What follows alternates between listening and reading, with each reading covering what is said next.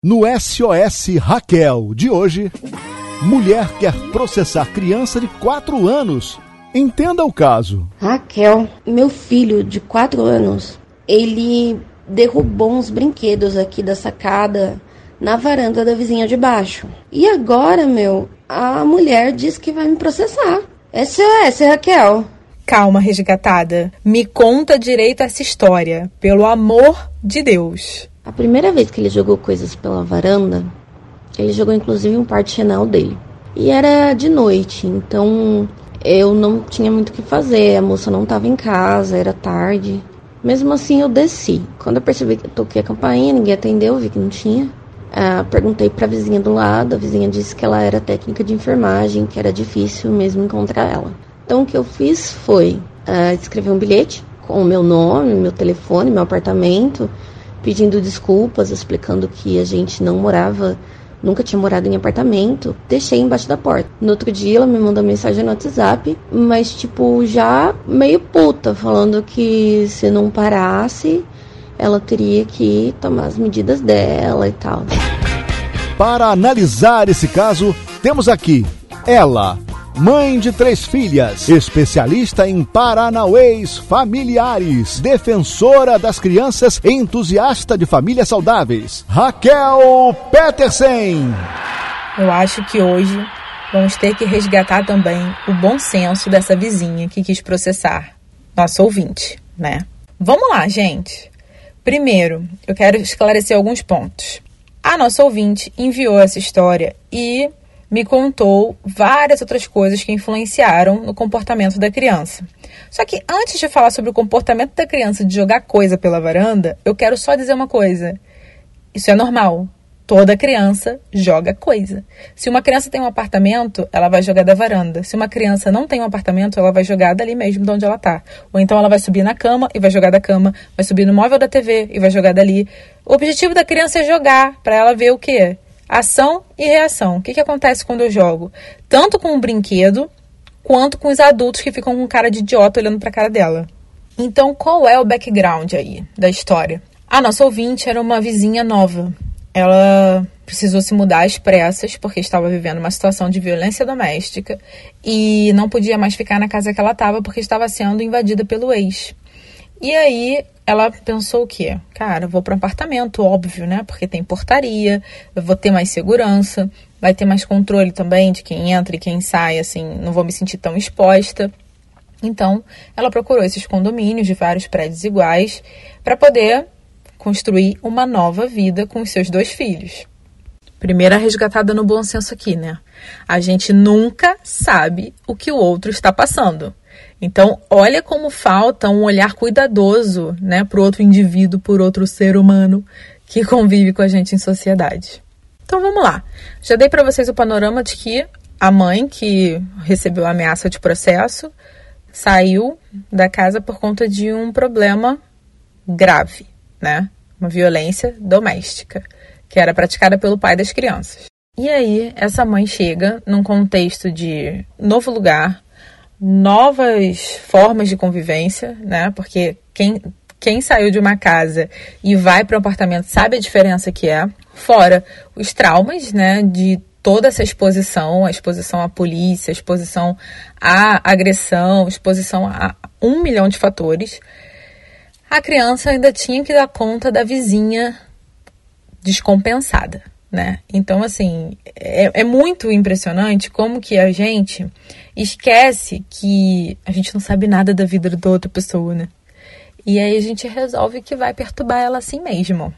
Foi isso que essa vizinha fez, né? Ela resolveu, decidiu que ia perturbar a nossa ouvinte. Quando a nossa ouvinte foi atrás do tal do chinelo que tinha caído a primeira vez, ela conseguiu, deixou um bilhete, né? E conseguiu o telefone da vizinha. A vizinha fez o quê? Enviou uma mensagem extremamente arrogante falando que a nossa ouvinte não sabia como educar o filho dela, que a nossa ouvinte precisava colocar uns limites bem claros, precisava, é... ai, nem sei qual é a palavra, punir a criança com mais severidade, porque a mãe dela era professora de educação infantil e a mãe dela disse para ela que esse comportamento não era normal, Agora, calma aí. Se a mãe dela é professora de educação infantil, a mãe dela tá me dizendo que o comportamento de uma criança de 4 anos de jogar coisas não é normal, porra, essa professora tá equivocada, né? Claramente não conhece criança.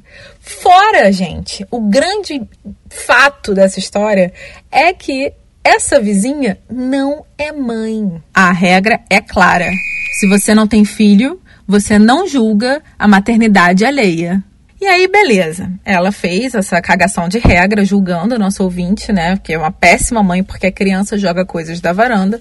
E aí, a nossa ouvinte resolveu tomar todas as medidas, conversou pra caramba com o filho dela, explicou qual era o problema, por que, que não podia, etc, etc. Beleza. A criança passou um tempão sem nenhum incidente desse tipo.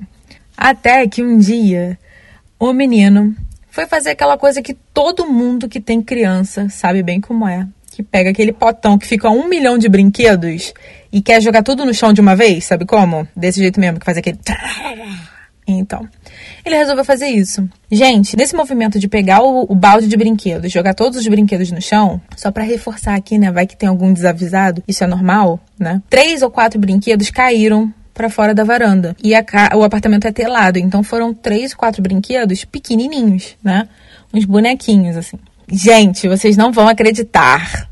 Um desses bonecos caiu na cabeça da vizinha e a vizinha mandou um áudio para nosso ouvinte, no qual eu tive acesso, porém infelizmente não posso reproduzir aqui, dizendo que agora ela ia tomar as medidas cabíveis, ia procurar os direitos, porque ela podia ter tido um traumatismo craniano com o brinquedo que tinha caído na cabeça dela. É isso mesmo que você ouviu, gente. Um traumatismo craniano um brinquedo do tamanho do que passa numa tela de apartamento. Enfim. E aí, o que, que aconteceu?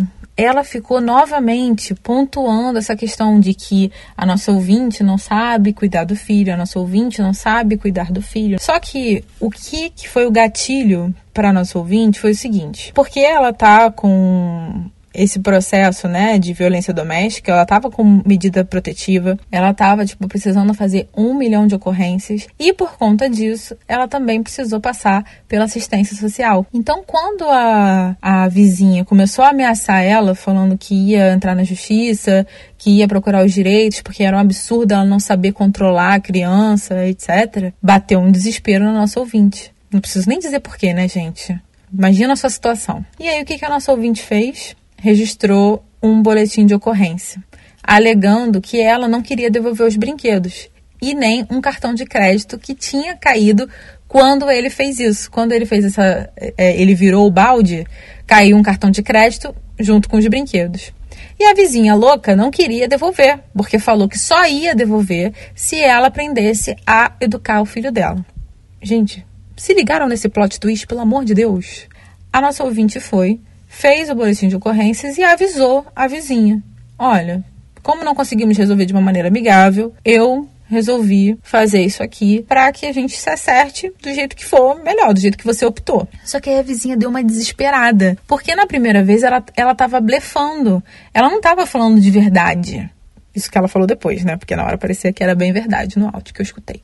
Só que Poxa, você ameaça uma pessoa que já tá traumatizada, que já tá extremamente frágil e porra, vulnerável pra caraca. Você vai ficar ameaçando com essa questão de justiça, principalmente em relação aos filhos dela? Pô, Raquel, mas ela não sabia disso tudo. Pois é, ela não sabia. E é por isso que a gente tem que tomar muito cuidado com as pessoas, cara. Muito cuidado com a história das pessoas, sabe? Enfim, voltando à história. Quando a advogada da vizinha entrou em contato, nosso ouvinte contou tudo para ela. Falou que ela só queria mesmo os brinquedos de volta e queria o cartão de crédito que tinha caído, junto com os brinquedos. A advogada falou que ela tinha todo o direito de querer isso e que tudo bem, que ela ia falar com a cliente dela. Só que aí ela descobriu que a cliente dela tinha jogado os brinquedos da criança fora e que tinha feito essa chantagem de somente devolver o cartão de crédito para nosso ouvinte se a nossa ouvinte soubesse, ou melhor, aprendesse a cuidar do filho dela. Quando a nossa ouvinte falou isso para a advogada, a advogada achou que ela estava mentindo, tipo, ah, que absurdo, você está inventando uma história agora. Aí, gente, a maravilha do WhatsApp, né? Os prints chegaram. Quando os prints chegaram, a advogada ficou incrédula, mas não demonstrou isso, né? Mas ficou incrédula e conversou com a cliente dela. Desfecho. Estão preparados? A vizinha teve que pagar 50 reais e devolver o cartão de crédito.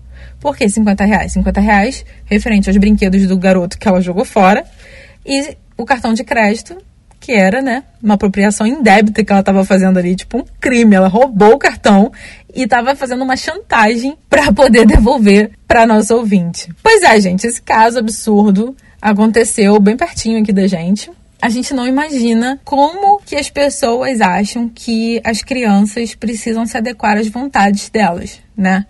É, por exemplo, ah, uma criança de 4 anos, ela tem que entender que ela não pode jogar coisas pela varanda. Eu concordo com isso, mas precisa ser dessa maneira? Ela vai aprender isso? Ela vai conseguir entender que, ah, olha só, a vizinha não consegue entender, então ela foi, pegou seus brinquedos e jogou fora.